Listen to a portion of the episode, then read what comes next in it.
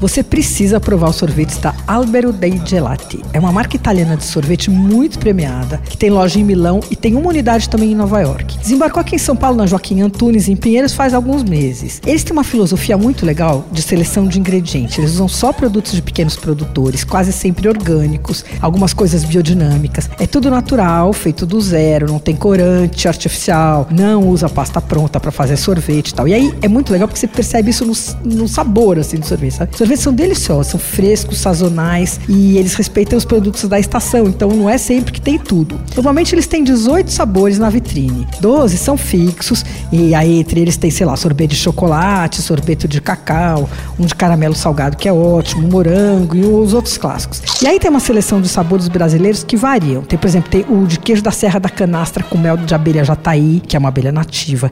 Tem de frutas, então tem, sei lá, limão, manga, dependendo da época. Tem um de iogurte com marmelada de cajá-manga. E aí tem também de uvaia, de araçá. E aí você escolhe se quer na casquinha natural, feita na casa, ou nos copinhos que eles têm biodegradáveis feitos com uma base de mandioca. Sorvetes custam 12 a 24, dependendo do tamanho, e o endereço é o seguinte: Albero dei Gelati, Rua Joaquim Antunes, 391 em Pinheiros. Se você não conseguir anotar, é o seguinte: naquela quadra da Joaquim Antunes entre a Rua Pinheiros e a Rebouça. Você ouviu Por Aí. Dicas para comer bem com Patrícia Ferraz, editora do Paladar.